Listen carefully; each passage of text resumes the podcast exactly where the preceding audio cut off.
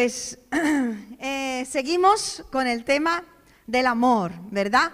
Y en este día el, título que, le he dado a esta, a esta reflexión es Cicatrices que hablan de amor. Porque hoy le vamos a dar un enfoque diferente al fruto del amor, porque estamos con el fruto del Espíritu Santo. Si tenéis vuestras Biblias, podéis abrirlas en Génesis capítulo 2, versículo 18. Y nos dice la palabra, Génesis capítulo 2, versículo 18. Y dijo el Señor Dios, no es bueno, ¿qué dijo? No es bueno que el hombre esté solo. Le haré ayuda idónea para él. Y el Señor Dios formó pues de la tierra toda bestia del campo y toda ave de los cielos y se los trajo a Adán para que viese cómo las había de llamar. Y todo lo que Adán llamó a los animales vivientes, ese es su nombre. Y puso Adán nombre a toda bestia, a toda ave de los cielos y a todo ganado del campo. Mas para Adán no se halló ayuda idónea para él. Entonces, el Señor Dios hizo caer sueño profundo sobre Adán y mientras éste dormía, tomó una de sus costillas y cerró la carne en su lugar. Hasta aquí la lectura, porque sabemos cómo sigue. Entendemos que dentro del plan de la creación hecho por Dios entran el hombre y la mujer. Hemos sido creados como hombre y mujer para amarnos y ser amados. Hemos sido creados para amar y ser amados por otros. Leemos en toda la creación que todo lo que Dios había hecho era bueno. Lo único que no era bueno era que el hombre estuviera solo. La mujer se presenta la ayuda perfecta para el varón.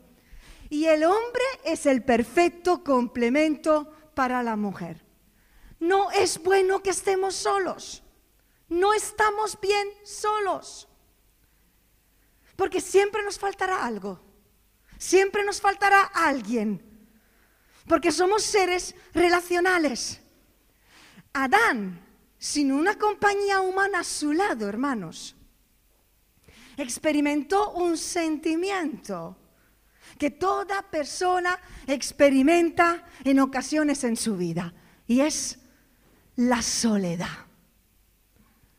La soledad.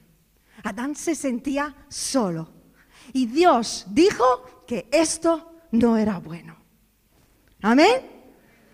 Y hermanos, si Adán, el primer hombre, se sintió solo, incluso antes de pecar, aún estando cerca de Dios, ¿por qué creemos que nosotros hoy podemos vivir sin la gente? La soledad es una marca en el alma. Alfredo, ¿puedes poner la primera? La soledad es una marca en el alma. Sentir soledad, hermanos, no es pecado. Simplemente es un indicador de que somos seres relacionales. La soledad nos está avisando de que nos falta algo, de que tenemos que buscar una solución a esta soledad, de que tenemos que buscar compañía, de que tenemos que relacionarnos con personas. La soledad es como una marca en el alma, es un sentimiento que todo hombre y toda mujer experimenta, es como una cicatriz en nuestro corazón que nos duele porque necesita amor. La soledad nos recuerda todo el tiempo que necesitamos estar cerca de Dios y que necesitamos estar cerca de las personas. Nos recuerda cuál es nuestra naturaleza, cómo estamos hechos, cuál es nuestra necesidad. Dios estaba con Adán en el jardín. Y también, pues tenía animales, lo rodeaban animales, animales, la verdad que te dan compañía, pero Solo cuando Dios se relacionó con otro ser humano como él, que fue Eva, dejó de sentirse solo. Como hombres y mujeres hechos a semejanza de Dios, seres relacionales, solo supliremos ese sentimiento de soledad por medio del amor. ¿Cuántos dicen amén? Primeramente, hermanos, Dios nos da amor. Dios nos da amor. Y todo hombre, toda mujer necesita el amor de Dios. Cada uno de nosotros necesita ese amor tan grande, tan profundo, que lo llena todo dentro de nosotros. No me cabe en el pecho el amor de Dios. Tan inexplicable. Sin haber hecho nada por Él, simplemente por haber creído un día en su existencia y habernos acercado a Él y haberle buscado con algunas palabras, Él derramó al instante su amor profundo sobre tu vida y sobre la mía de una manera inexplicable. El amor de Dios hace desaparecer la soledad en nuestra vida. Nos acompaña su amor a lo largo de nuestra vida, mientras nos buscamos a nosotros mismos y buscamos respuestas, su amor nos llena, nos guía, nos da valor, nos da identidad, nos da propósito. ¿No te ha dado valor Dios cuando te ha llenado de su amor? Pero hermanos también, las personas nos dan amor. Las personas nos dan amor amigos, familiares, hermanos en la fe. Y necesitamos a los demás para ser felices, para no sentirnos solos. Es nuestra forma de ser. Hemos sido creados con esa necesidad interna. Y la soledad puede aparecer en nuestra vida. También cuando estamos rodeados físicamente de gente. Que están ahí, pero nos sentimos solos. Podemos experimentar soledad incluso teniendo un buen trabajo, teniendo una economía estable, incluso dentro de un matrimonio. Puede aparecer la soledad, porque la soledad es humana. Es un sentimiento humano y la única respuesta a la soledad es el amor. Podemos y debemos luchar contra este sentimiento. Solo podemos hacerlo buscando más de Dios, más de su amor en nosotros cuando no lo sentimos, como dice Lourdes. Puede decirle, Señor, lléname de ese amor, a que pueda experimentarlo verdaderamente en mi vida. Y, luchamos contra el sentimiento de soledad, buscando más de las personas para que nuestra necesidad sea suplida. Y te voy a decir una cosa, no esperes a que sea siempre otra persona a buscarte a ti. No esperes a que sea siempre otra persona a llamarte a ti. Si te estás sintiendo solo o sola, no te pongas como una víctima en tu vida esperando que sea otro hacerlo. El poder del tú. Hazlo tú. Llama tú. Busca tú. Perdona tú. Ama tú. Da primero tú el primer paso y haz con otro lo que quiere que haga contigo.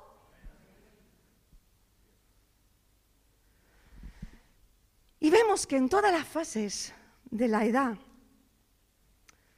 se puede experimentar soledad. Un adolescente experimenta soledad, ¿verdad? Se puede sentir solo durante esa etapa de su vida, en la que está buscando su identidad, su lugar en este mundo. Quizás si se siente excluido por sus coetáneos, no se encuentra en un grupo social al cual pertenece, necesita sentirse aceptado, no rechazado, seguro, no juzgado porque todavía no sabe ni él o ella cómo es, como para sentirse juzgado por otro. Un joven puede experimentar soledad, ¿verdad chicos? Un joven puede experimentar soledad cuando no encuentra un amigo íntimo. Cuando durante esa etapa en la que se despierta el deseo a tener una pareja, pero todavía no llega esa pareja. Se despierta ese, ese deseo de enamorarse, de sentirse amado, correspondido.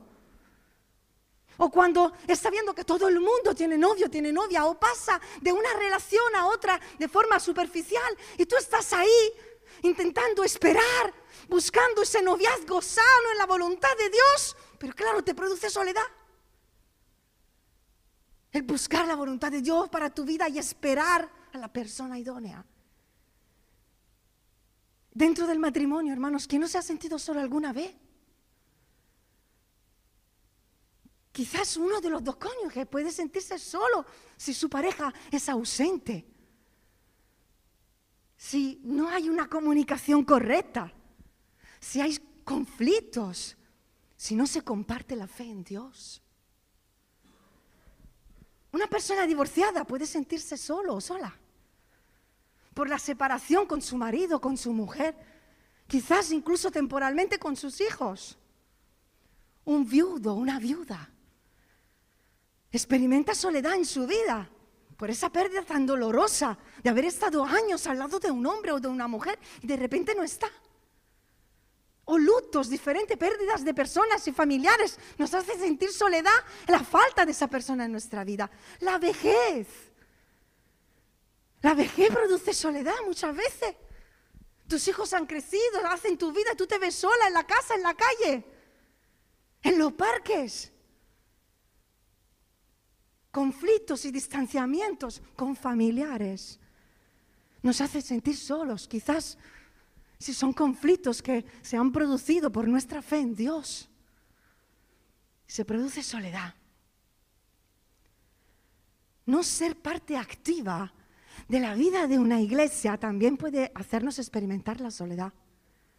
Tú puedes estar sentado aquí físicamente en medio de 130, 40 personas y te estás sintiendo solo, sola. Como que no perteneces a esa familia. Está comprobado, hermanos, que un creyente necesita sentirse parte de la familia de la fe para comprometerse, para ser realmente eh, eh, una persona activa dentro del contexto de iglesia. Y esto solo se alcanza, no solo con muchas oraciones, hermanos. Eso solo se alcanza decidiendo amar, decidiendo pasar tiempo con la gente, con los hermanos, más allá de las reuniones cúlticas.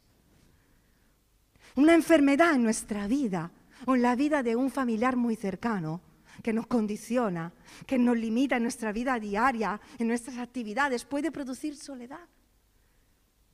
Ser extranjeros, ¿verdad? Ser extranjeros produce soledad, un profundo sentimiento de soledad, que solo se puede suplir encontrando a un Padre Celestial y a una familia en el Señor que te, suple Dios y te suple la iglesia. Y al convertirte en hijo de Dios, te das cuenta de que eres peregrino en esta tierra y lo somos todos. Pero que en cualquier parte, en cualquier lugar del mundo, tienes hermanos y hermanas, aunque no lo conozcan, que son tu familia. Y el ministerio. Y aquí hay gente que sirve a Dios desde hace tiempo y que se ha involucrado en muchas actividades. Antes de esta pandemia hacíamos un montón de actividades.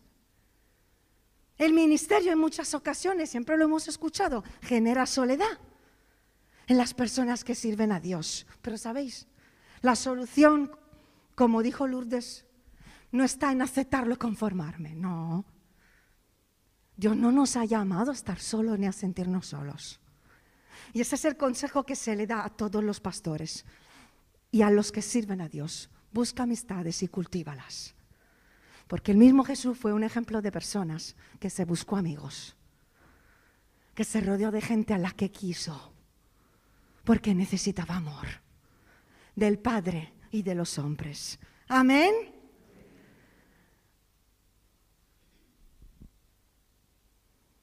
Esta pandemia, este confinamiento ha despertado un sentimiento de soledad en muchas personas. La soledad es la cicatriz más grande que ha marcado el alma de las personas, aislándola de otras. Y la respuesta a la soledad humana es el amor. Es el amor de Dios y es el amor de las personas. Y en Dios y en la iglesia encontramos la respuesta a nuestra soledad, hermanos. La respuesta a nuestra necesidad es aquí donde tienes que buscar amigos. Es aquí, y no digo rota, porque la iglesia de Dios está por todas partes. Pero es en la iglesia donde tienes que buscar un novio o una novia. Es en la iglesia donde tienes que tener una visión de matrimonio y de familia. Es aquí donde puedes encontrar hijos si no has podido tener hijos. Y engendrar hijos espirituales. Es aquí donde puedes ser padre si no lo has podido ser. Y ser padre y madre espiritual de gente cuidándola. Y eso va a suplir tu necesidad. Y va a hacer desaparecer el sentimiento de soledad en ti. Su amor te llena y su amor por medio de ti va a transformar a las personas que también necesitan de tu amor. Ahora la pregunta que me hago es, ¿el amor duele? ¿El amor duele? ¿El amor duele?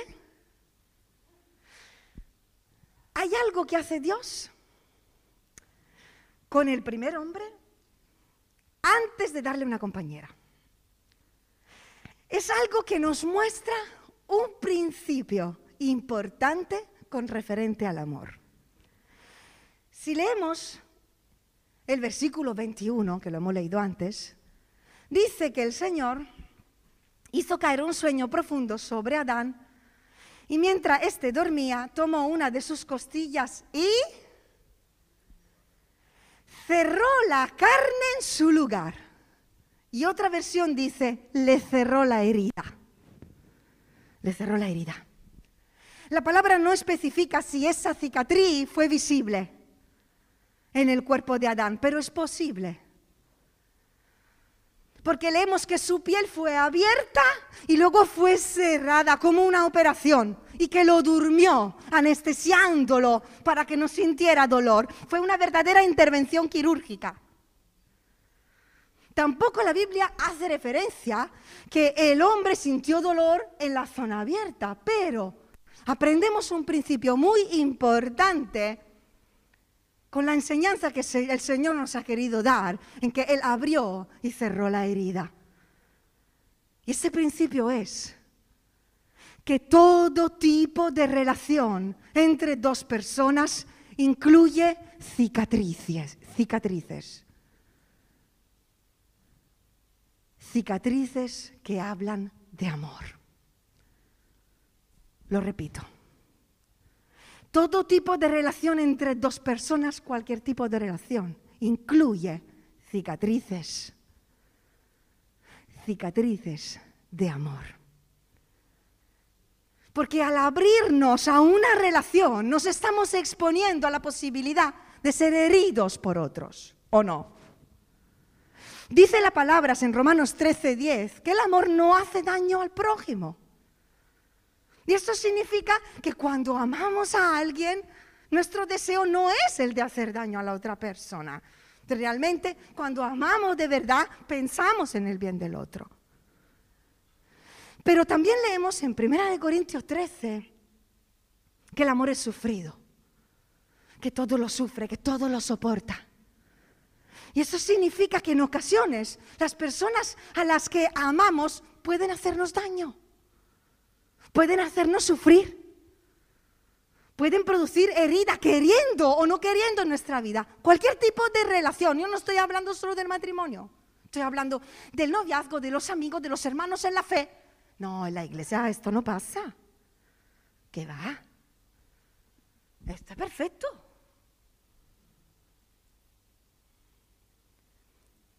El amor que Dios pone en nuestro corazón el amor que viene de Dios, no el nuestro. Dice que no busca lo suyo, no hace algo indebido, lo sufre todo, perdona. El amor sobrenatural de Dios todo lo espera, todo lo soporta, todo lo cree, todo lo sufre. Este es el amor que viene de Dios. El amor humano, como dijimos en la otra predicación, no soporta nada. No espera, no cree que las cosas van a cambiar. Pero el amor que viene de Dios nos lleva a amar mucho más allá de nuestras capacidades, abre nuestros ojos y nuestro corazón y nos da la capacidad de amar como Él ama. Ahora, para que la mujer pudiera llegar a ser parte activa de la vida de Adán, el hombre tuvo que perder algo. ¿Estáis conmigo? el hombre tuvo que perder algo de sí mismo.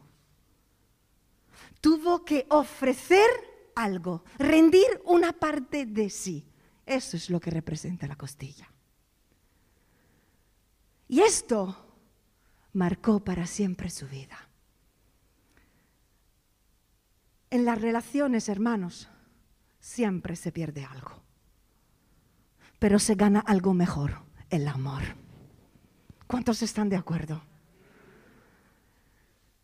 Podemos perder la razón, podemos perder el orgullo, podemos perder una conversación, podemos quizá perder algo que queríamos hacer, que queríamos obtener, pero ganamos una relación, ganamos un amigo, ganamos un compañero de vida, ganamos una iglesia, un cuerpo, un pastor, una familia, ganamos paz, ganamos armonía, unidad, humildad, ganamos el fruto del Espíritu, ganamos la aprobación de Dios, que es lo más importante.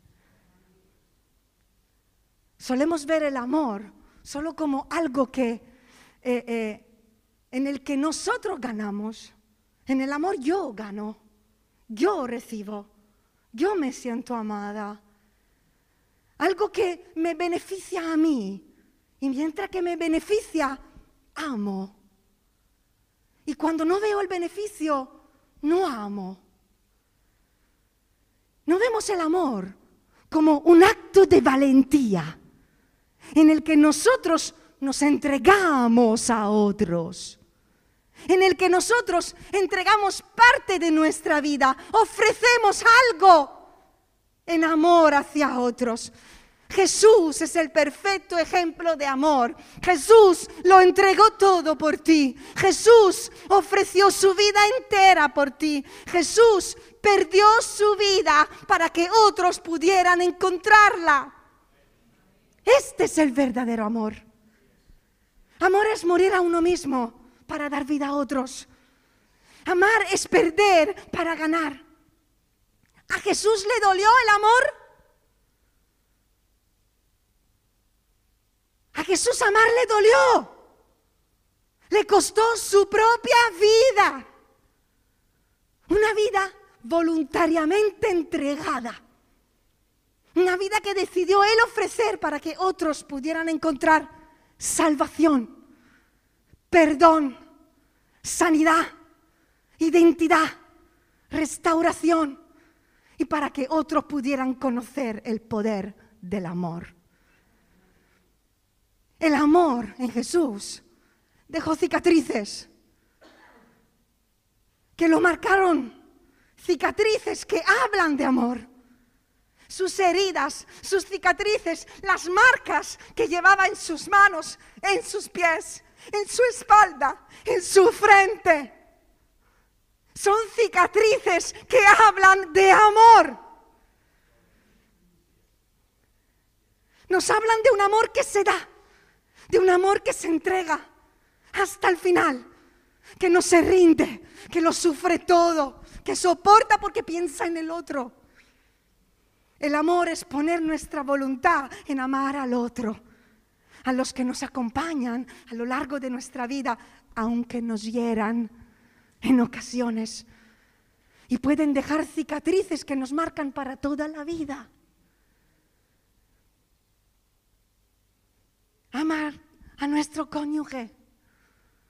Claro que mete la pata a mi marido. No vea la pata que meto yo. es que estoy bien hasta que llegue en casa. Claro que se equivocan las personas, que que yo vivo en paz y sin conflictos hasta que no encuentro a la gente, chico, po. Tiene un problema tú, no la gente. Ama a tu cónyuge, ama a tus amigos, a tu familia, a la iglesia del Señor, a las almas perdidas. Amar sin condición, sin diferencia, sin hacer acepción de personas. Y con esto no estoy diciendo que si Dios te está sacando o te ha sacado o estás viviendo en una condición de abuso físico, sexual, mental, en una situación de adulterio, en una situación, en una relación de amistad tóxica. Yo no te estoy diciendo que tiene que permanecer ahí, pero sí te estoy diciendo que ames, que seas capaz de amar, de perdonar, y seguir caminando sin rencor en tu corazón, sin odio, sin ira, sino teniendo amor por haberlo perdonado, perdonada, siendo tú libre, no por su liberación, por la tuya. No sabemos exactamente cuánto tiempo había estado Adán solo antes que llegara Eva, pero seguramente fue un cambio para su vida. Tuvo que pasar de vivir a, estar solo y, tener que, a tener que compartirlo todo con otra persona. El hombre tuvo que morir a su independencia, a su autosuficiencia y a su soledad. Amar significa morir a nuestra autosuficiencia, a nuestra independencia, independencia y a la mentira de que podemos estar solos, de que no necesitamos a nadie. Yo no necesito que me ayuden, yo no necesito de los hermanos, yo no necesito de la iglesia, yo no necesito que los pastores me ayuden, yo no necesito un hombre, una mujer, yo no necesito un padre, yo no necesito una amiga. Justamente porque lo estás diciendo es que lo estás necesitando. Y tu alma está clamando por ese amor. Y cuando dejamos que alguien entre en nuestra vida, hermanos, todo cambia. Porque como hemos cantado, el amor lo cambia todo. Claro que es un riesgo. Es un riesgo amar, pero vale la pena amar. Vale la pena amar y vale la pena ser amado. Y voy más allá, es la voluntad de Dios amar y ser amado. A Dios no le parece bien que estés solo. A Dios no le parece bien que estés solo ni físicamente, ni emocionalmente, ni espiritualmente. Él ha dado, ha creado una respuesta para tu soledad. Su amor y la iglesia. Ahí lo encuentra todo. Ahora, ¿qué hacemos cuando el amor duele? ¿Qué hacemos cuando no recibimos lo que esperábamos de parte de otros? Quizás dejamos de amarlos, nos alejamos, nos protegemos, nos endurecemos, nos vengamos, huimos. Yo soy de las que huyen. Yo me he llevado una vida entera huyendo. Nos hacemos la víctima. Eso no es el verdadero amor. ¿Qué es el amor? El amor es perseverar a pesar de las heridas. Hola. Porque esto es ser adultos. Esto es ser hombres y mujeres espirituales y maduros. Perseverar en las relaciones a pesar de las heridas. Esto hizo Jesús. No se entregó solo para los que le aclamaban.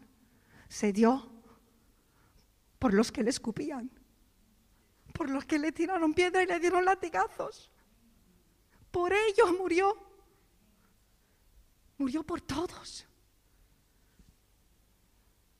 Dios nos enseña a amar. Yo no sé amar, no me han enseñado cómo hacerlo. Mis padres no me lo han enseñado. Mis hijos no me lo han enseñado, mis amigos no me lo han enseñado, en la iglesia no lo he aprendido. Dios nos enseña a amar. No hay excusas. No amamos a la perfección del otro, sino al otro a pesar de sus imperfecciones. Ahora, si esperas a que alguien te ame, porque tú crees que nunca le vas a fallar, que nunca tú te vas a equivocar, te voy a decir una cosa, te va a quedar solo. De la misma manera que si te esperas que nadie te va a defraudar, te va a quedar solísimo. Porque que todo el mundo te va a defraudar. Todo el mundo te va a decepcionar. Yo te voy a fallar. ¿Seguirás amándome?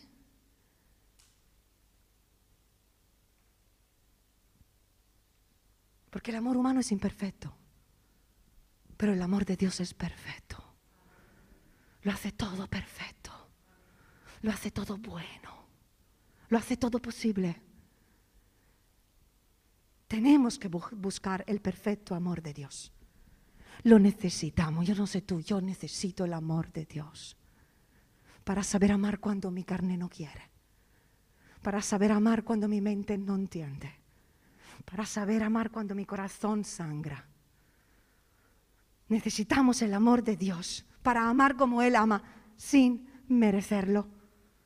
Dios es amor. En Dios aprendemos a amar, también después de cicatrices. Y por último, Dios, dice la palabra, que hace la herida y la cura. Chiqui, no sé si ha subido hasta aquí. Pues, Chiqui un día en oración dijo hace un mes y pico, dijo una frase que yo me la apunté, porque esta palabra yo la tenía que compartir en enero. Y dice, gracias Señor por todas las decepciones que he vivido, porque de otra manera no sería la persona que soy hoy. Superar las heridas nos hace crecer, hermanos.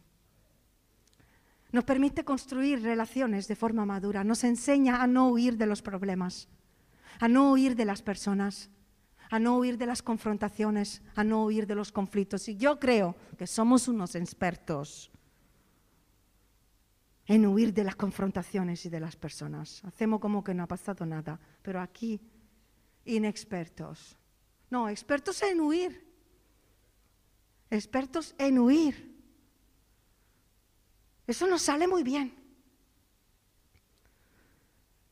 Superar las heridas nos ayuda a no aislarnos, nos ayuda a no vivir escondidos en nuestra cueva o en nuestra fortaleza, con miedo a que no vuelvan a herirnos otra vez. Superar las heridas nos hace libres de ellas, hermanos. En ocasiones dice la palabra que Dios hace la herida y luego la cura. Lo leemos en Job capítulo 5. Bienaventurado es el hombre a quien Dios castiga. Por tanto, no menosprecies la corrección del Todopoderoso, porque Él es quien hace la, la llaga y Él la vendará. Dice en Hebreos 12:8, pero si, si se os deja sin disciplina, de la cual todos han sido participantes, entonces sois bastardos y no hijos yo te hago una pregunta en esta mañana. ¿Eres hijo de Dios? Pues que sepas que tienes un padre. Que no eres solo hijo, tienes un padre que te hace hijo. Y un buen padre educa. Un buen padre disciplina. Un buen padre le enseña a sus hijos a ser adultos. Todo lo que tu Padre hace, permite en tu vida, es para tu bien. Todo lo que tu Padre permite en tu vida es para tu provecho. Y todo lo que tu Padre permite en tu vida lo va a usar para bien. No es que Dios mande pruebas, pero las permite. Para que crezcamos, para que le conozcamos a Él y a su amor inmensurable. Las pruebas, las heridas, las decepciones. Son parte de la vida, nos ayudan a crecer. Aunque hoy solo se busca una vida feliz sin problemas, con ausencia de problemas, una vida utópica, una vida de fantasía, virtual. Esa no es la vida. La vida real, en la vida real pasa de todo. En la vida real pasa de todo. Y no podemos huir de la realidad. Tenemos que crecer. Y cuando se abre una herida, si se ha abierto una, una, herida en tu vida, en tu alma, deja que sea el Señor a cerrar esa herida. Porque solo así seremos sanados del dolor que alguien ha producido en nosotros. Porque humanamente tenemos la tendencia a actuar de otra manera, a enorgullecernos, a endurecernos, a llenarnos de rencor, de envidia, a alejarnos del hermano, a enfadarnos con el marido. Pero con Dios, con Dios, el proceso de sanidad de las heridas produce en nosotros humildad, perdón, paciencia, templanza el fruto del Espíritu Santo. Y luego, también hay heridas, y creo que muchos pueden levantar su mano, que son consecuencias que pagamos por causa de nuestros errores, por causa de nuestros pecados. Hay cicatrices que el pecado ha dejado en nuestra alma y claro, nos hemos arrepentido, yo me he arrepentido de muchas cosas que he hecho y se han quedado cicatrices por mi pecado. Pero esas cicatrices no me pueden recordar mi pecado. Las cicatrices que se quedan en mi alma y la tuya no nos pueden recordar nuestro pecado, sino que nos deben recordar el amor y la gracia de Dios. Nos deben recordar la misericordia de Dios hacia nosotros. Segunda de Corintios 5, 17 dice, de modo que si alguno está en Cristo, nueva criatura es. Las cosas viejas pasaron y aquí todas son hechas nuevas. Romanos 8, 1. Ninguna condenación, ninguna condenación hay para los que están en Cristo los que no andan conforme a la carne, sino conforme al Espíritu. Ninguna condenación. Dios nunca viene para acusarnos. Viene para restaurar. Viene para cambiar. Viene para sanar. Pero es que dar amor es tan difícil como recibirlo.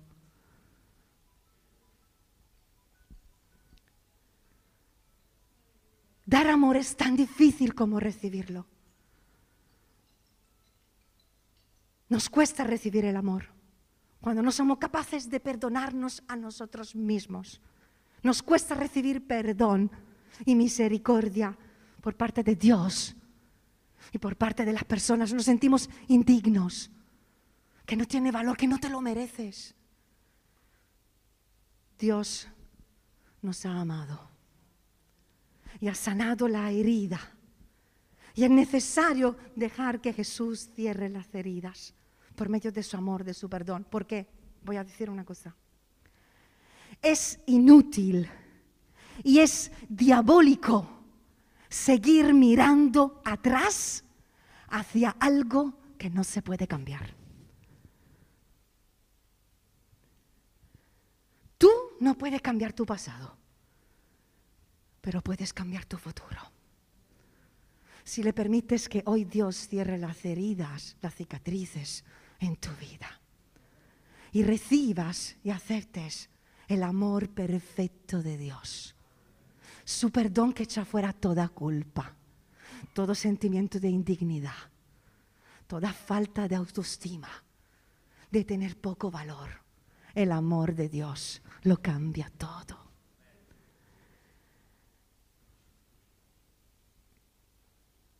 Me gustaría que cerrarais un momento vuestros ojos.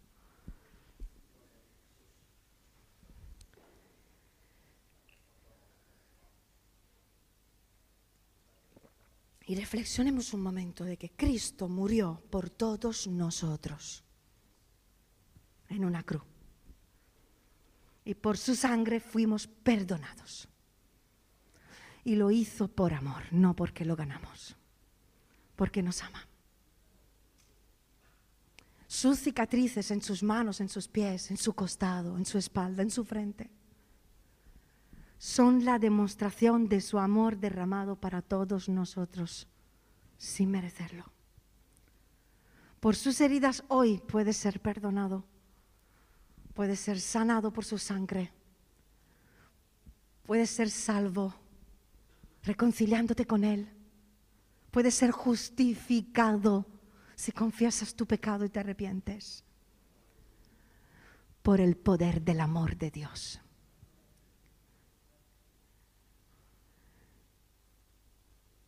Dios te ha amado sin merecerlo y te quiere dar amor para que tú ames, aunque la gente no se lo merece. Amar es para valiente, para los valientes de Dios. ¿Qué decides hoy? ¿Decides amar con un amor humano y seguir tu vida de la misma manera o decides rendir una parte de ti para ganar en amor?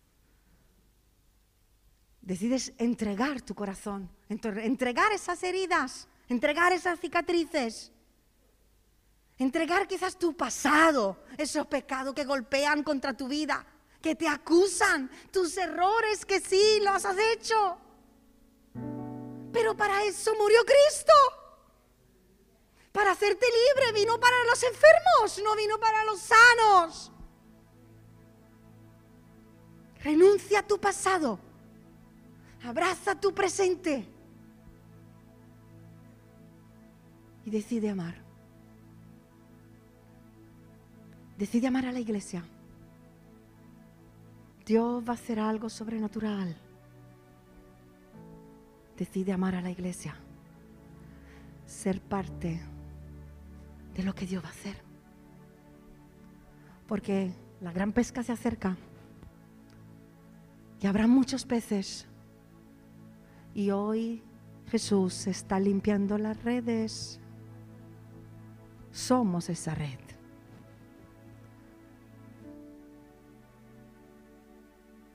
Necesitamos el amor de Dios. Tú lo necesitas. Yo lo necesito. Decide entregar tus miedos a que vuelvan a herirte. Lucha por vencer la soledad.